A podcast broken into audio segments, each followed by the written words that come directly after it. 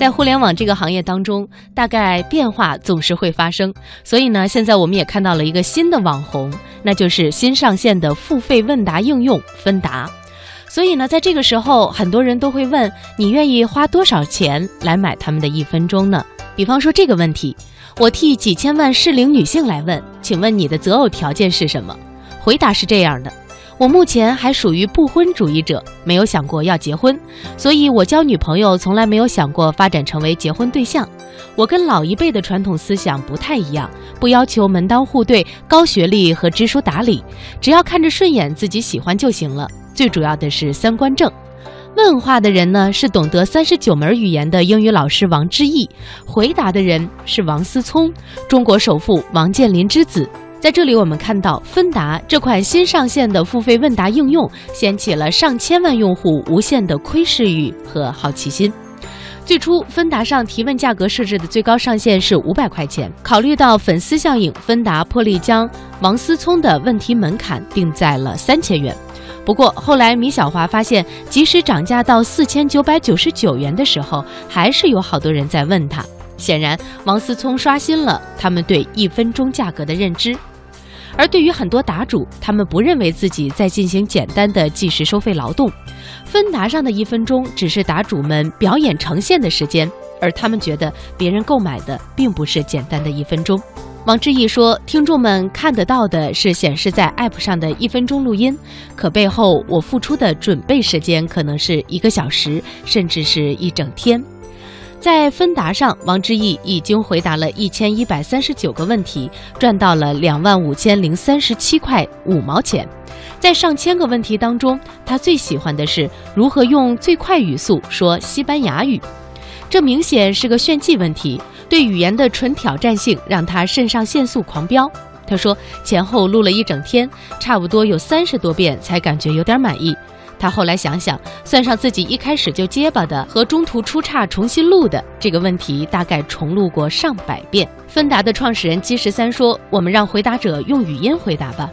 因为手机上面要输入有价值的信息，文字至少需要两三百字，但语音只需要一分钟，而且语音比文字个性化的多，更有趣，更吸引人。”后来，原始人生的魅力果然成就了产品。一夜之间，在朋友圈到处都可以看到芬达答案的分享，还有人点评：原来某某某的声音是这个样子的。原本网友们只听过王思聪的名字，却没有亲耳听过他说话。如今在芬达上，网友能够听见王思聪讲话的声音，这让很多人好奇不已。还在读研究生的网友默默就对收听名人们的真声痴迷不已。芬达席卷朋友圈的那几天，他几乎每天都要花几十块钱用来提问和偷听，还热衷于和同学们分享各种热门回答。在使用芬达的一周后，默默发现自己对此的痴迷终于退了烧。这期间，他一共花了三百四十四块五毛钱。默默告诉记者，突然就觉得没有什么意思了。听着听着就觉得很无聊，原本听着声音觉得对方貌似距离你特别近，给你感觉更熟悉了。不过再怎么听，人家也不认识你，这就好像一场梦。编剧马广也是被王思聪吸引到芬达的，他第一个提问的人就是王思聪。问题是，你如何分辨女票爱你的人还是爱你的钱？通过这个问题，马广不但听到了王思聪的原声，还和他一起做了一笔不错的买卖。该问题呢已经被偷听了两万三千二百六十五次，目前为马广赚到了五千四百七十块两毛五分。在芬达发布之初，“你睡了，你的问题还在为你赚钱”的口号被认为是绝妙的设计，吸引了不少的网友参与。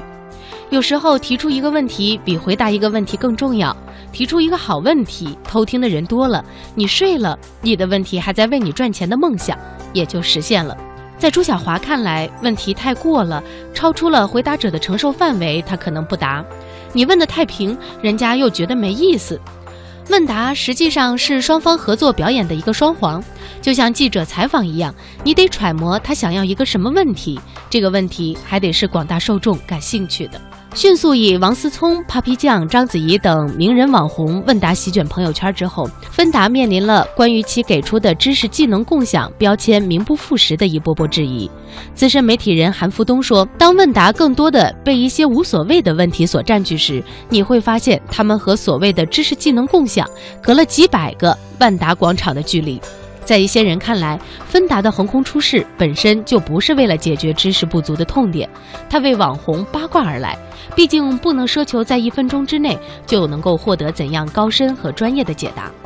除了明星网红，芬达收入热度靠前的还有作家、编剧、创业公司的 CEO、医生、律师、心理咨询师和职业指导等，收入从几千到几万不等。芬达的相关负责人说：“医生在我们平台上非常赚钱，这也是我们最开始没有意识到的。这说明专业人士的价值已经在芬达上有所体现，这符合我们一开始的构想。我们希望能够保持让专业知识在平台上占多数。”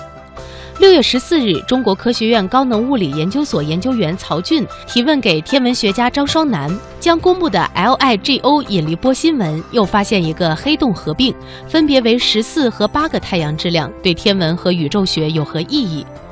竟然两个科学家会用这么新潮的方法把这则新闻爆出来。作为科技迷的朱晓华说：“这是在中国国内第一时间公布引力波第二弹的消息。”